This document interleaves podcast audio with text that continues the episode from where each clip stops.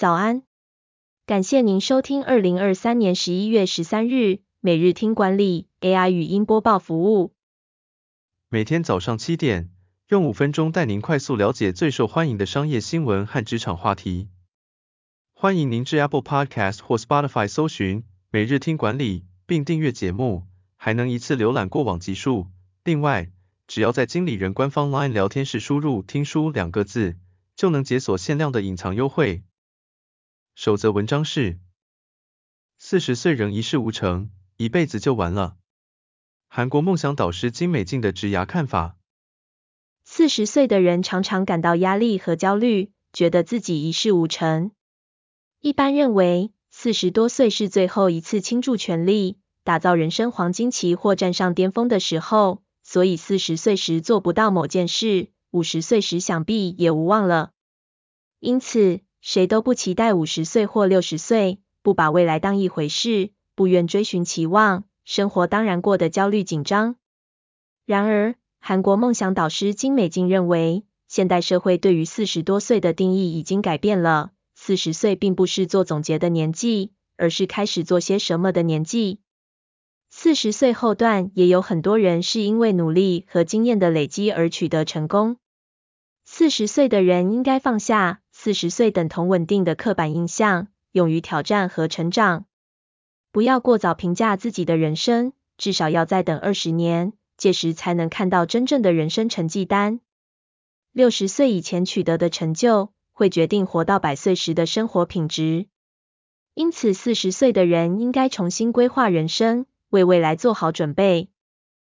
第二则要带您关注，要求的人才都一样，怎么抢赢业界巨头？新代科技为何不怕缺工，还年年扩编？新代科技是一家制造工具机控制器的公司，需要与半导体、IC 设计等领域相同的人才。尽管资本额不及台积电的千分之一，但同样位于新竹科学园区的新代科技没有缺工问题。而且每年都在扩编。新代科技成功吸引人才的关键，在于明确赋予工作价值，并分析求职者的动机。新代科技会告诉求职者，他们是台湾最大的控制器制造商，并且举例说明他们的产品在苹果电脑中的应用。此外，他们也提供机会让求职者写程式操控机械手臂或设计解决方案，以满足求职者寻求更大舞台的动机。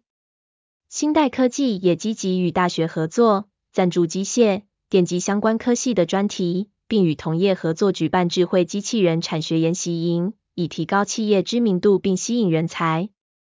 这些策略使得新代科技的自愿离职率低于业界平均。第三则新闻是，合作网红爆出争议，企业如何止血？何时才该切割？澳美高管的实务建议。企业与网红合作时，若网红卷入争议或言论引发反感，可能影响品牌声誉。世纪奥美公关总经理张玉昌建议，企业应密切追踪网红粉丝数量和留言情况，并评估舆论风向。若涉及违法行为，应立即暂缓合作；若是灰色地带的争议，则观察舆论风向后再决定。企业可与网红讨论赔偿金额。根据合约内容解决损失问题。合作前可签署切结书，明确双方权益，尤其在宣传具有道德约束力的内容时。张玉昌提醒，与网红合作需承担较高的声誉风险，企业应设立公关团队或寻求外部协助，制定危机管理计划。若网红爆出负面消息，企业可下架相关连结，保持低调，待舆论波及品牌声誉时再发布声明。最后带您关注，广告流量低迷，竞争对手却不是同业，为何连 Google 都在助长 AI 写文章？生成式 AI 正逐渐成为内容创作者的竞争对手，能抢走流量和人们的注意力。搜寻引擎演算法对 AI 的青睐，使得生成式 AI 撰写的内容能取得较高的搜寻顺位。然而，这与 Google 过去鼓励原创、深度内容的初衷相违背。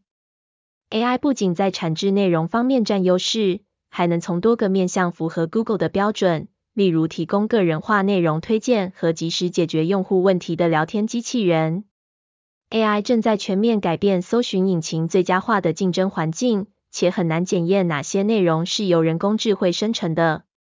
对于网站经营者和内容创作者来说，他们需要面对 AI 的存在，并选择如何应对，这将决定 AI 是助力还是阻力。